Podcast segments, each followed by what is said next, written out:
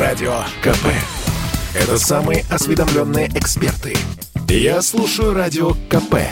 И тебе рекомендую.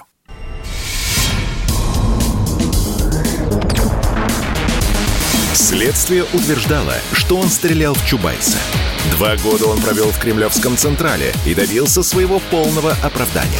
Радио «Комсомольская правда» и адвокат-писатель Иван Миронов представляют проект «Линия защиты». Передача о том, что безвыходных ситуаций не бывает. Здравствуйте, дорогие друзья! С вами в студии адвокат, писатель Иван Миронов. Очень э, интересное решение вчера вынес э, Томский областной суд в отношении лица, по которому было возбуждено впервые это был такой пробный камень э, по привлечению за, к ответственности за занятие им высшей преступной иерархии. Эта статья была э, внесена в Уголовный кодекс и начала действовать в апреле 2019 года по инициативе нашего президента. Статья, номер статьи 210 прим 1. Она очень короткая. Она так и звучит. Занятие э, высшего э, положения в преступной иерархии, которое предусматривает наказание от 8 до 15 лет. И первый, кто был по ней задержан, это, э, как его называли оперативные сотрудники, Николай э, Кузьмичев. Его относили именно к категории э, воров в законе. Дело в том, что 210 прим. 1 – это чисто так называемая воровская статья, которая должна была вычистить наше общество от э, генералов преступного мира. А, и, в принципе, мы хотели повторить вот тот э, фокус, который сделала в свое время Грузия, полностью очистив страну от воров в законе. Но поскольку этот законопроект вносился президентом, то его даже толком обсуждать-то не стали, потому что любая критика, любые, любая редакция, э, любые споры по этому вопросу, они, как известно, чреваты. Одно дело э, спорить в Думе со своими коллегами из других фракций, а другое дело самим первым лицом. В итоге получилась очень интересная картина. Тут же, уже буквально через Э, не прошло через э, несколько недель, был первым задержан вот этот как, как раз Николай Кузьмичев, который провел э, в заключении под арестом, получается, больше двух лет. И сейчас присяжные буквально вчера его оправдали.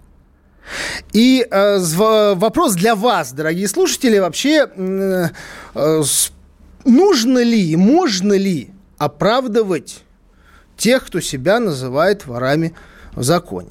Изначально при принятии этого закона сложилась очень любопытная коллизия. То есть как бы статья она есть, как бы все понимаем, что она направлена против воров, и привлекают к ней именно, именно воров в законе, но официально, юридически – статус вора в законе, он нигде не закреплен. То есть э, он вор как бы есть, а на бумагах его и нету, за исключением всяких оперативных справок, которые пестрят таким названием, как вор в законе, смотрящие, там, держатели общака и прочее, прочее, прочее. Но где-либо юридически этот статус не отфиксирован. И с одной стороны, да, это вакуум, а с другой стороны, э, да, то есть сложно доказать, хотя мы, сейчас я расскажу, как сегодня пытаются натянуть эту статью, а с другой стороны ее очень тяжело опровергнуть, потому что опровергать нечего. То есть сложно критиковать то и находить юридические механизмы защиты, я вам говорю, как адвокат, когда этого термин в законе не существует. Вообще, кто такие воры в законе? Э, кстати, сами законники себя ворами в законе не называют. Есть ряд других терминов, которые вот они используют. Вора в зак... Вор в законе – это чисто такой оперативный термин. А, и они называют себя жуликами или ворами без э, закона, а, но не э, как вор в законе. И вот, соответственно, наши правоохранительные органы ретиво начали исполнять новое нововведение в Уголовный кодекс. И пришли к Кузьмичеву, и пришли еще к ряду другим ворам, но а, самое интересное, что, ну, а в принципе они решили, а что искать э, топор за лавкой, если вот они все у нас сидят, и сидят уже давно. А по, по оперативным данным они все являются, и давайте-ка вот их прям из тюрьмы дергать и в тюрьму же туда отправлять, накидывая им там по 8, по 10 лет, ну, можно, в принципе, и до 15. И началось вот это э, интересное, интересное это преследование этих товарищей. А, и Здесь надо сразу оговориться, что вот у меня, как человек, который работал по подобной категории дел, сразу возник вопрос, как у правоприменителя. Смотрите, если есть вор, да, его привлекают, ну, его когда-то карнавали, когда-то дали ему статус. Это может быть 10 лет назад, может быть 20 лет назад, может быть 30 лет назад. А, и его судят за занятие высшего положения в преступной иерархии. Что нужно доказать? Нужно доказать первое. То что существование этой иерархии. То есть подчиненные, цепочки, общак, э, структуры – этой иерархии, то есть все то, что необходимо доказать э, при обвинениях в создании или, там, э, или управлении организованным преступным сообществом. А, и что получается? Иерар... Надо доказать иерархию и дальше доказать, что в эту иерархию входили преступники. Потому что какая-то иерархия преступная, если там нет преступников. А кто такие преступники? Это, это лица, которые совершили уголовно наказуемое деяние. То есть приговором суда они признаны виновными в совершении преступлений. То есть суду, чтобы доказать, казалось бы, вот одну строчку в Уголовном кодексе, нужно э, привести по идее, в суд преступников, ранее осужденных, уже осужденных, которые входили вот в эту преступную иерархию, вот в эту структуру. А вот с этим начались большие проблемы. И ничего лучшего наши правоохранительные и судебные органы не придумали, как обратиться э, к культурологам, чтобы доказать наличие этого статуса. И нет, я сейчас вот не шучу. А, в каждом подобном деле существует культурологическая экспертиза, которая дает оценку, дает э, смысловое наполнение и обоснование э, татуировкам, которые находятся на теле лица, привлекаемым к ответственности. Э, и в ряде дел там присутствуют пауки, и говорят, все это вот на, наличие паука, который по, по паутине ползет вверх, свидетельствует о том, что это лицо занимает серьезное положение в преступной иерархии. Наличие э, звезд, так называемых э, э, розы ветров, восьмиконечные звезды, которые там на, биты на плечах или на коленях привлекаемого лица – а, или это воровские погоны, и эксперт, приходя в суд, говорит, что да, вот эти звезды, они свидетельствуют о том, что человек виновен и должен посидеть-ка за эти свои, свою эту тюремную живопись э, лет 8-10. А, и, но самое интересное, было несколько приговоров по этой статье. Первое – э, присяжные оправдали это почему-то мне, кстати, тоже очень непонятно, почему э, многие лица, которых обвиняют по, по подобной статье, они идут в профессиональный суд. Отдаваясь на волю а, и здравый смысл единоличного судьи. При том, что у нас в стране оправдывается 0,2%. То есть это процент усушки утряски. То есть проскочить через профессиональный суд, в чем бы вас не обвиняли, это чудо чудесное. И, а, как правило, адвокаты, уже выбирая профессиональный суд, они с прицелом на, а, идут с прицелом на то, что вину человек признает, и борьба идет уже за смягчение наказания, за то, чтобы получить, ну, как э, там, ниже низшего и в скорости из э, лагеря уехать домой. И выбирает э, суд э, профессиональный, когда, первое, нет альтернативы суда присяжным, и второй момент, и второй момент, э, когда ну, доказательства, как говорится, налицо, и присяжные вряд ли оправдают. А, ждем ваши э, звонки. Сейчас э, мы уходим на а, паузу и вскоре вернемся. Оставайтесь с нами. Радио КП. Это лучшие ведущие. Я слушаю Радио КП и тебе рекомендую.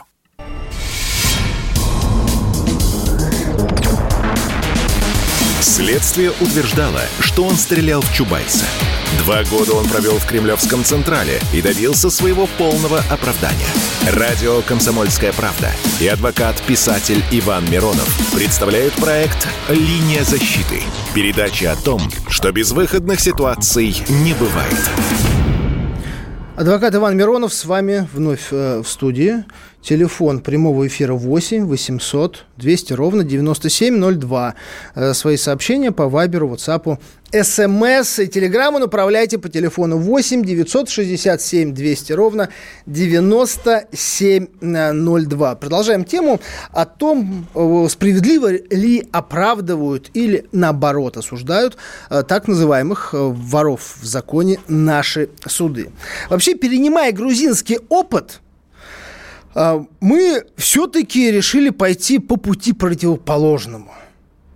Если грузины, они сначала всех своих воров прикрыли, а потом отправили их на свободу и сказали, ребята, у вас там есть 24 часа, чтобы покинуть страну, в противном случае вы окажетесь там же, а где, эм, куда мы вас поместили, откуда выпустили, то э, у нас, как всегда, все оказалось более тривиально. Поскольку у нас обычно берут э, то, что э, рядом, а не там, где надо искать, пошли по зонам. И вот смотрите, сидит там, например, там 15 лет, какой-нибудь вор в законе, осужденный за там преступление, за, ну, как правило, там, за убийство, если он сидит столько долго. Ему, а искать уже ничего не надо, вот он. Ему говорят, ну-ка иди-ка сюда, мы тебе сейчас обвинение предъявим. И получается, что э, вот этот бедолага, который уже готов, от, уже сам внутри от всего отрекся. Кстати, были очень, э, была очень прозаичная история, когда э, после вступления в закон, э, закона уже в, в силу на имя директора ФСИН пошли письма – официальное обращение от э, воров, которые сидели, э, отбывали наказание, о том, что они слагают себя этот статус. Помогло им не уверен, потому что ряд дел как раз она, э, направлены против тех, кто отбывает наказание. И смотрите, что происходит. Что такое вор в тюрьме? Вор в тюрьме, на самом деле, это, с одной стороны, э, ну, определенные правила, которые задаются законниками, а с другой стороны, это ну, определенная проблема. Потому что во-первых, он сидит, например, грузинский вор в законе, он сидит за счет бюджетных средств, то есть за счет налогоплательщиков, это первое. А для того, чтобы он хорошо сидел, чтобы у него были адвокаты, чтобы решались какие-то вопросы, собираются так называемое новоровское, то есть э, с тюремного или лагерного контингента собираются определенные взносы. И человек, который оказался там впервые, который не относится к этой касте, он как бы обязан отчислять. И вот что получается. Вот сидит вот э, грузинский вор, который хочет домой, который хочет увидеть детей, которые, может быть, он за всю жизнь не видел, потому что сел там 10-15 лет назад. И вместо того, чтобы его отпустить, и он уедет моментально, он за сутки растворится из России, его не будет. Его оставляют, еще докидывают там какое-то энное количество лет и оставляют его все в, в этом же лагере. И дальше все продолжается. Продолжается, мы продолжаем его содержать за счет э, налогов, мы продолжаем также, э, те, кто уже сидят, их родственники, продолжают туда же засылать, чтобы ему все было хорошо. Но это называется борьба с организованной, э, с организованной преступностью, вот как его видит наш законодатель.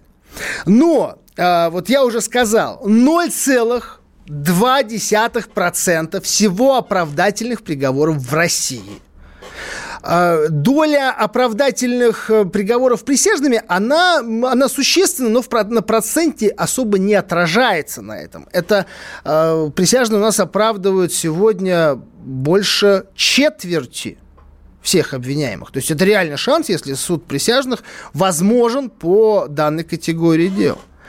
А, и вот представь, представьте, 7 июня профессиональный суд это Липецкий суд, судья Татьяна Фролова, вот к ней поступает такое дело. С культурологическими экспертизами, с пауками, со звездами, с секретными свидетелями. Ну, такой стандартный пакет, который вроде уже отработан. И она, она задает вопросы, которые, в принципе, закладывают бомбу под эту антиворовскую статью она задает их в приговоре. А, потому что, смотрите, очень интересно получается. То есть а, этот закон, он исключает а, отсутствие обратной силы. То есть люди страдают и осуждаются за то, что их когда-то в какие-то лохматые годы сделали подход и их карнаваль. Второй момент. Нет официального механизма – для того, чтобы, поскольку у нас статус вора в законе, он не в юридических документах нигде не значится, законодательно не закреплен, значит, не прописан механизм отказа от статуса. То есть то, что человек уже, если раньше достаточно было сказать все публично на камеру, э, я отказываюсь от этого статуса вора, этого было достаточно. Достаточно было сказать, что я не вор. И все. А, понятийно эти полномочия прекращались. И э, отношение как к вору у прогрессивной арестантской общественности, оно уже в корне менялось. Но поскольку юридически этого нет, то, соответственно, доказать, что это от статуса был отказ, уже практически невозможно.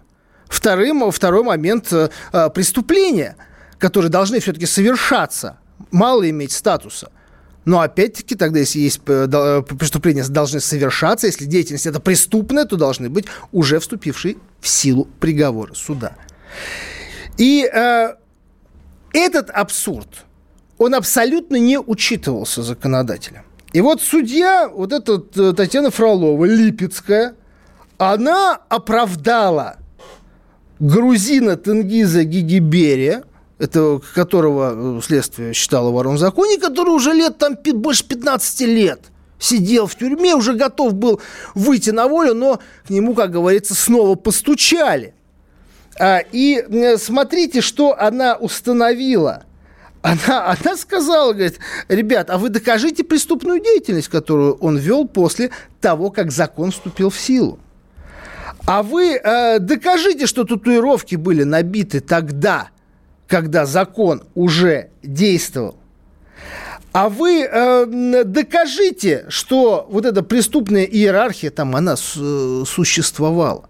То есть все то, что вот очевидно было на поверхности, и то, что многие скептики, критики этого суда задавали вопросы, но суд был принят, судья все это закрепила в своем приговоре.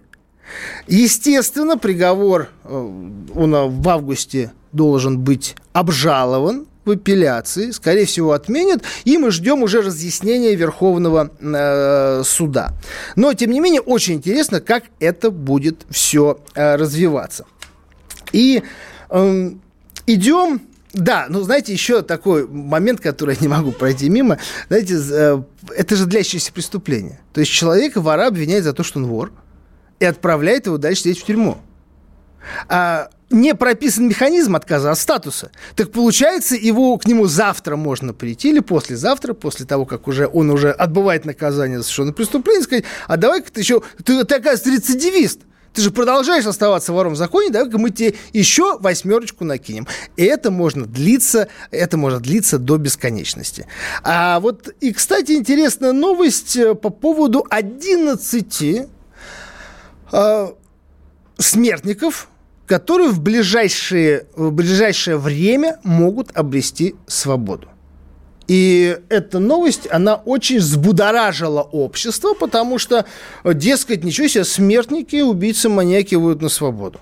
А, интересная ситуация, она сложилась э, в связи э, с тем, что, как вы помните, у нас была смертная казнь, но в 96 году был принят мораторий на смертную казнь, который мы, Европейский суд, права человека, все остальное, то есть мы могли раздавать пожизненного. До, пожизненное. До этого момента э, было только э, непосредственно расстрел, и э, следующая, чуть ниже планка, это 25 лет. И вот те, кто не остался за чертой моратория перед ней, им, пожи, им расстрел заменили на 25 лет. И вот как раз эти 25 лет истекают в этом году. И 11 человек могут э, прийти на, э, выйти на свободу. Соответственно, вопрос э, к вам. Э, должны ли эти люди обретать волю? Должны, должны ли они возвращаться к своим близким? Насколько тюрьма исправляет людей, ну, представляете, четверть века – на самом деле, да, это сложно, сложно такие вопросы задавать как обыватель а не как человек, там, чью, чьих родственников, кого задела непосредственно трагедия, это преступление, которое они совершили. Но, тем не менее, имеют ли они возможность, шанс на исправление, выйти на волю и уже доживать свои последние дни в кругу э, близких? А, звоните по телефону, отвечайте в комментариях на вопросы. Мы уходим на короткую паузу и скоро к вам вернемся. Оставайтесь с нами и не переключайтесь. Проект «Линия защиты». Передача о том, что безвыходных ситуаций не бывает. Радио КП. Это корреспонденты в 400 городах России. От Южно-Сахалинска до Калининграда. Я слушаю Радио КП и тебе рекомендую.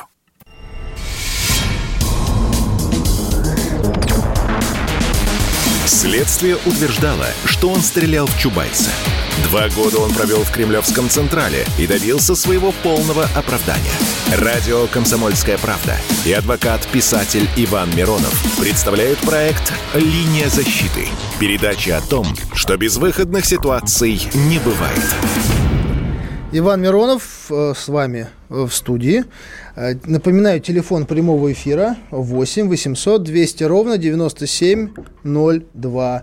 Свои сообщения можете направлять в Telegram, WhatsApp, SMS, Viber 8 967 200 ровно 9702. Э, и так мы продолжаем. Пресненский суд Москвы в понедельник приговорил главного участника так называемого коронавирусного пранка в московском метро э, Караматула Джаборова к двум годам и четырем месяцам лишения свободы. Я напомню, э, приезжий из Таджикистана вместе со своими товарищами, э, он устроил шоу в московском метро, изображая себя, вот, бился, бился в подучий, напугал напугал пассажиров, э, и в свете вот этой всей коронавирусной истерии, э, ну, это так многие это не восприняли как за шутку, не, не посмеялись, и было заведено дело по хулиганке. Он отсидел э, под стражей и через несколько недель уже после этого приговора должен выйти, поскольку у нас э, стража, тюрьма, следственный изолятор приравнивается к полутора годам колонии общего режима, поэтому вот, вот он должен уже, как говорится, освободиться на свободу с чистой совестью. И вообще у нас тенденция такая идет нехорошая, когда э, наши улицы с вами, э, общественный транспорт используют для того, чтобы устраивать вот эти все э, феерические дебильные шоу, на этом зарабатывать подписчиков, рекламу, деньги и все остальное. При этом административные рычаги здесь совершенно не работают, как мы знаем, и по по э, пропаганде э, и гомосексуализма среди несовершеннолетних, и пропаганде наркотиков, потому что административка – это все, административка раз заплатил, пошел, свободен. А, и э, здесь такие расходы по сравнению с заработками, они очень несущественны. И вот что делать, кстати, к этому еще можно добавить, когда в марте уже выходцы из Казахстана – ради пранка угнали такси, ну, потом вернули, засняли, но одного из них все, все-таки закрыли. А, и здесь буквально недавно произошло, произошло тоже одно событие, когда один а, блогер, инстаграм-блогер-миллионник прокатил свою а, замотанную в скотч девушку на крыше по московским улицам. Что с этим делать? Какая ответственность здесь должна применяться? Мы поговорим с Павлом Пятницким, общественным деятелем, э, политиком и правозащитником. Павел, добрый день. Вечер. Добрый день. Добрый вечер. Э, э, добрый вечер. Хотел, да, Павел, хотел услышать позицию по поводу, что делать с пранкерами – которых сегодня Но... Ну. не напугать рублем, и многих даже не напугать э, даже СИЗО, потому что они чувствуют себя там как рыба в воде.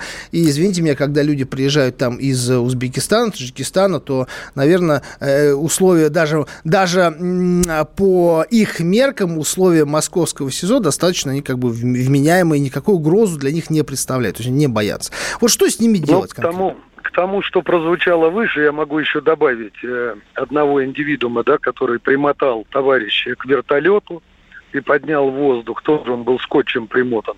Э, там как бы лицензию пилота забрали, уголовное дело возбудили. Но, конечно, ответственность должна быть. Абсолютно солидарен с тем, что э, они не боятся административного наказания, потому что 15 суток админ арест, это в условиях там повальной э, вовлеченности в интернет-сети, это фактически, считай, профилакторий, то есть даже админ арест дают трехразовое питание, прекрасные помещения, да, и Инстаграм э, детокс, да, то есть э, человек выпадает э, из соцсетей. Штрафы то, также не пугают, поэтому уголовная ответственность должна быть. И помимо того, что мы перечислили, вот люди выходят, перекрывают движение дорожное, да, чтобы заснять сторис, выложить это в Инстаграм, то есть хайпануть, как это сейчас называется. Но они не понимают, что они подвергают и себя опасности, и других участников дорожного движения. Однако и уголовное наказание иногда может э, быть чрезмерным. Потому что вот человек э, где-то вот пошутил, вот этот приезжий пошутил по коронавирусу. Тут же можно еще обратить внимание на что. Никто не кинулся помогать. Потому что, несмотря на то, что кричали «корона, корона», э, он изображал больше эпилептический припадок. То есть я смотрел это видео, если бы я был в вагоне метро, я бы подумал, что у человека приступ эпилепсии. И, не знаю, вот еще лет 10-15 назад я попадал неоднократно в такие ситуации. Один-два человека кинутся помочь. То есть, ну, это нужно знать, да? Как открыть рот эпилептику, как там ему помочь, значит, чтобы он не задохнулся. Э, но люди как бы не кинулись, наоборот, убежали. И здесь, ну как судить, э, строго это наказание или нет. То есть вот он отбыл, отбыл, теперь он судимый. И если это иностранный гражданин, тут у меня как бы за него голова не болит, потому что он уедет к себе на родину и все. А, а, то, если а ты думаешь, он уедет, Паш? Но он обязательно уедет, потому что сейчас с этой судимостью он не получит ни вид на жительство, ни гражданство, ничего. Ну, самое сейчас интересное, что, да, ну, самое интересное, что он гражданство здесь не получал. И почему он должен уехать, когда вот есть еще куча всяких привлекательных идей, где можно там биться в подучи, где можно ну, катать, кататься что, на крыше что... или еще кого-то катать. И на этом зарабатывать неплохие деньги и аудиторию. Потому что его выдворят. И в настоящее время вот э, ужесточает э, МВД э, взаимоотношения с мигрантами. И сейчас вот два административных правонарушения, да, и все, тебя высылают, тебя депортируют с запретом, там, ну, в среднем ставят 5 лет, если был замешан где-то там в связях с ОПГ или там э, в каких-то там экстремистских делах, то пожизненный запрет ставят. Поэтому в отношении него-то все понятно. Его в любом случае депортируют. Но если бы так вот падал или там шутил какой-то гражданин России, может быть, даже по юности лет. Потому что вот эта вот молодежь, которой никто в настоящее время не занимается, э, их же только можно пожалеть. Они смотрят вот на каких-то там типа Милохиных, Моргенштернов, да, и думают, о, мы Паш. сейчас возьмем телефон и будем, значит, тут миллионерами, будем, что попало, Ну, творить. вопрос, Но, смотри, вопрос тебе как будущему, как будущему депутату. Вот почему не ввести санкцию, которая бы остановила весь этот э, дикий совершенно поток подраж... подражателей придуркам, э, с целью заработать на этом миллионы. Вот, скажем, ввести, скажем, запрет законодательное, скажем, пользование соцсетями ресурсами. Вот если вот достаточно было ввести, да, ты раскрутил, раскрутил канал там на несколько миллионов аудиторию, для тебя это источник доходов очень неплохой.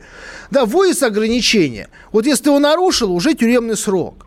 И, соответственно, ну, Роскомнадзор вот, вот сейчас... эти ресурсы должен также блокировать, вынося э, предписания там, для Ютуба. Вот это почему не делать? Потому что эту проблему можно было решить даже без тюрьмы. Все, он знает, он не, вышел, он нарушил, делает, его блокирнули оно делается, Роскомнадзор там блокирует, но вот когда стали приравнивать блогеров э, к средствам массовой информации, да, чтобы вот миллионников, там, трехста тысячников, чтобы обязать их следовать тем же правилам, которым следуют э, официально зарегистрированные СМИ, у нас же в обществе опять поднимается вой.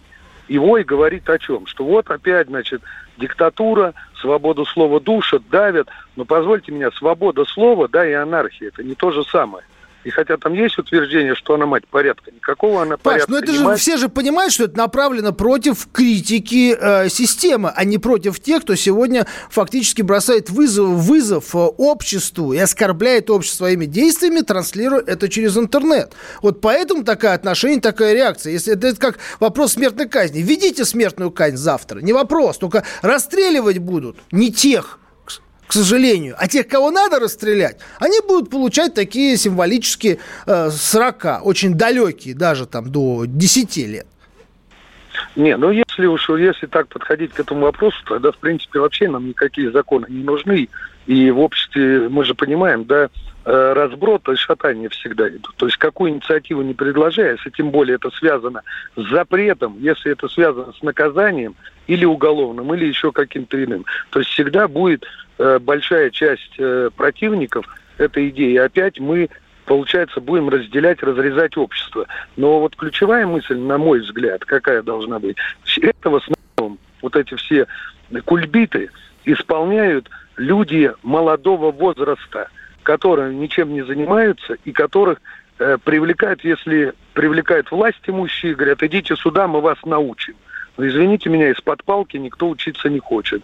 Если их привлекают другие, говорят, давайте мы вам покажем. На, нужно просто заниматься с молодежью, то есть чтобы у них были какие-то цели, ориентиры. И это единственный рецепт. Потому что никакими сроками, никакими административными наказаниями мы человека не заставим. Так может быть проблема в том, что у нас как раз не предлагают молодежи какого-то вменяемой альтернативы для того, чтобы можно было развиваться, числе, состояться. Да. В том числе. И вот эти все социальные лифты, о которых многие говорят, да, они, конечно, хорошо где-то работают, но я же езжу по стране, и они работают, опять же, на ту, на тот пласт молодежи, которая и без той поддержки они уже где-то куда-то стремятся и Паш, что-то делают. Паш, спасибо большое. Мы уходим э, на э, паузу. С нами был Павел Пятницкий. Радио КП. Это самые прослушиваемые аудиосериалы. Я слушаю Радио КП и тебе рекомендую.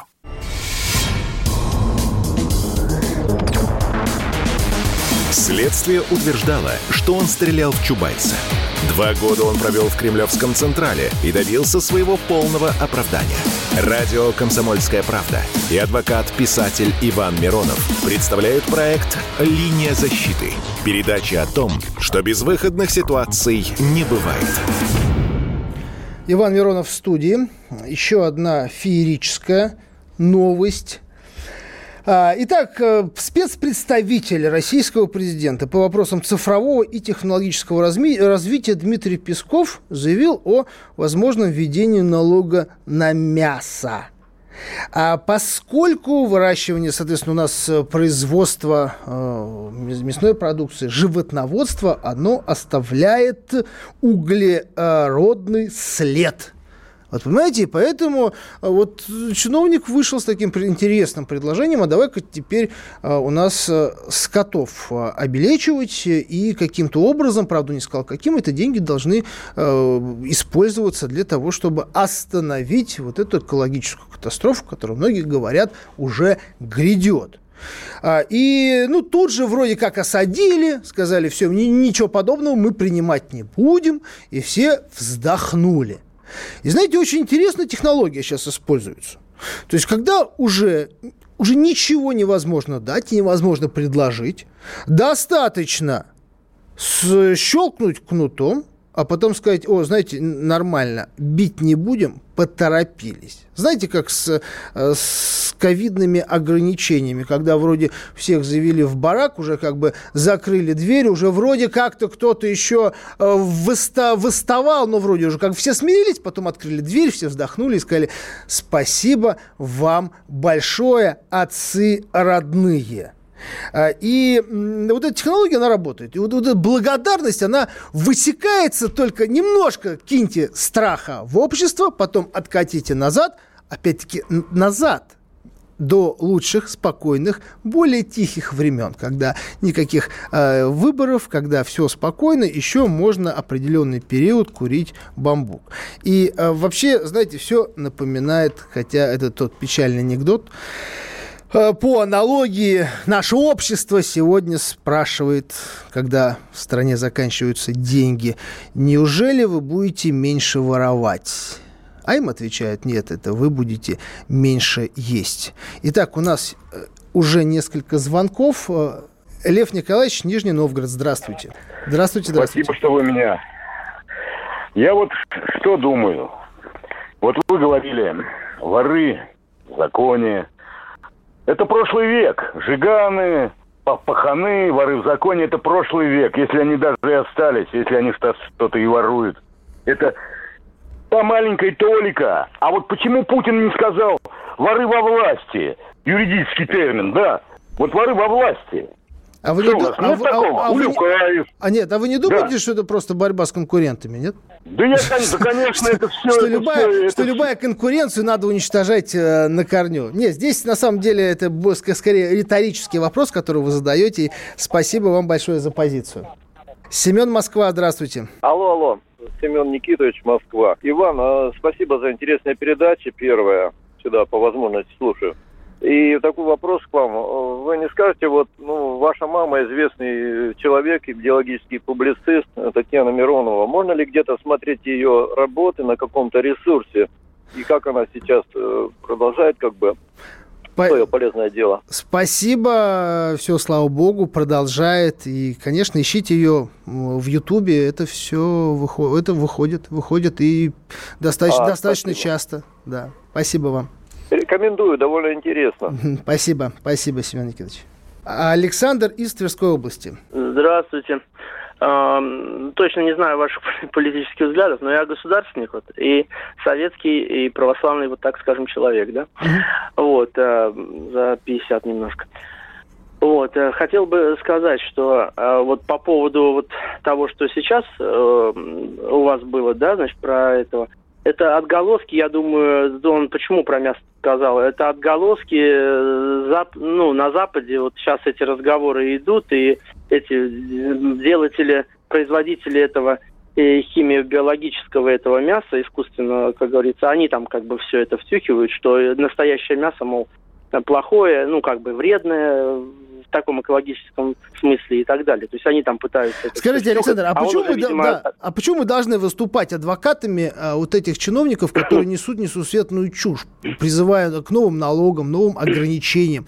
Почему мы должны искать какие-то истоки там в Европе, в Америке, в истории, в конце концов? Вот если это чушь, мы говорим, это чушь, это бред, это попытка ну, еще раз шкурку, шкурку срезать. В чем ваш вопрос, а, Александр? А по поводу, а по поводу вот э, ваш вопрос был по поводу э, того, что э, что делать с теми, кто как бы сейчас ну должен бы выйти, да, вот, скажем так, вот э, с гуманистической позиции надо подходить немножко, да. Во-первых, смотреть э, мягко выражаясь, облика морала, все-таки немножко как-то подготовить, может быть, даже в обособленных местах некоторым удобнее было бы для, ну, скажем так, пользы души, да, для спасения души, вот так скажем, по вечным. Вот, э, тем более уже не молодые люди-то. Вот, может, где-то там, ну, как сказать, на химии там или где-то вот ну, при таких местах я, по, я понял, что ваш, ваша позиция, что все-таки надо э, смотреть на личность, на, насколько искупил, исправился, а потом уже принимать э, решение. Спасибо большое. А, Валентин из Челябинской области. Здравствуйте. Здравствуйте. Прошлом году у нас э, реализовывался проект, финансируемый «Единой Россией» э, по ремонту автовокзала э, городского. Ну, там заасфальтировали все хорошо. И вместе с асфальтированием заасфальтировали лавочки и э, указатели, э, столбики с указателями платформы, расписанием маршрутов. Значит, я 23 э, июня направлял, э, обращался на, э, э, к президенту, мой вопрос записали – ответа никакого я не получил. Как вы думаете, перспектива у меня э, какая-нибудь есть в этом случае или нет? Ну, во-первых, э, Единая Россия ничего не финансирует. Это мы Но с это вами, как, таким это мы с вами как, э, как налогоплательщики финансируем Единую Россию. И весь, весь асфальт, он кладется за ваш э, бюджет, за наш с вами бюджет э, в том числе. И здесь на самом деле все зависит от того, чей там асфальтовый завод, э, как он работает, Нет, но а как он аффилирован. Мне... Я, я думаю, что весь, весь асфальт в вашем городе могут спокойно перекладывать и каждые полгода. И дело не в том, что ну, то есть ответа я не, не получу. Э, мне кажется, ну а, а вдруг, понимаете, я уже ничему не удивляюсь. Может быть, все равно есть определенная доля усушки, утряски таких обращений. Это как же как лотерея, знаете, это вот большой вот этот э, э стекля, стеклян, стеклянное колесо с лотерейными билетами. Простите, а пожалуйста, вдруг? было бы легче, если бы не обманывали, а то ведь говорили, 2 миллиона обратившихся, на каждый вопрос будет дан ответ. Ну, сказали бы честно, ну, не будет дан ответ, и никто бы не переживал бы. Так нет. Ну, просто всех послали, да? Угу. Да. Да, послали. Да, спасибо большое. Спасибо. Михаил Санкт-Петербург, здравствуйте. Здравствуйте, Иван, спасибо вам за передачу. Ну, позвольте я маленький комментарий по поводу воров законов в Грузии, да. Там же, по-моему, грузинские власти сначала полицию, как бы, ну, старую выгнали, грубо говоря, и набрали новых сотрудников, правильно? Ну, в свое время, да, да, там пере, да. перетрясли крепко. Более того, я слышал такую да, историю, да, да, что во этих... многих домах воров в законе как раз сделали отделение полиции. Да, это чтобы не было отвращения этой власти, да. когда это все долго. А слушайте, а у меня скажите, пожалуйста, у меня вот как к адвокату вам такой вопрос. Вот смотрите, у нас за одно правонарушение деяния гражданин Российской Федерации не может быть наказан более одного раза, да? Да, совершенно верно. Правильно? Вот объясните мне, я как бы автомобилист и большая машина и маленькая. Смотрите, у нас остановка, стоянка в запрещенном месте. Первая идет эвакуация платная, да? Угу. Потом штраф-стоянка ты должен оплатить. Третье, ты еще платишь 3000 рублей Санкт-Петербург и Москва. Это за неправильную остановку и стоянку. Тройное наказание. Эвакуация – это не наказание, я вам так скажу. С точки зрения закона, эвакуация – это не наказание. И платите просто за те технические неудобства, как говорится, городу, которые понесла эвакуация машины, поскольку она неправильно припаркована для того, чтобы не мешать другому транспорту. То есть с точки зрения как бы здравого смысла, да, это абсурд, да, это нарушение, да, это тройного обвинения. С точки зрения права, это все, все здесь э, ну, достаточно чисто. Алло. Да-да-да, слушаю вас. А еще вопрос. Ну и вот то же самое. Москва, Санкт-Петербург 3 тысячи рублей остановка, стоянка. Другие регионы, да, у нас полторы тысячи. Ну как, живем на территории Российской Федерации, все на территории Российской Федерации граждане равны. Как такое может быть? Ну, вы сейчас наговорите, что во всех других городах сделают тоже там по три тысячи. Да? Вы, вы, вы, такие, вы такие идеи публично не подбрасываете. ими, ими просто очень легко воспользуются. Спасибо, все, да. до свидания, я понял. Спасибо, спасибо. Всего доброго. Сергей Хабаровск, у нас очень мало времени. Здравствуйте, 30 секунд. Да, здравствуйте все. Вот вы говорите, все говорят очень интересно, спасибо. А я понимаю, конечно, что крутые уголовники это круто все, но представляете, какую огромную часть слушателей вы отсекаете, занимая полпередачи вот этой темой. Тут, тут бардак из-за бардака он хороший. Мы, мы вынуждены уйти, уже эфир закончился. Да, спасибо большое, продолжим в, в другой раз. Линия защиты. Передача о том, что безвыходных ситуаций не бывает.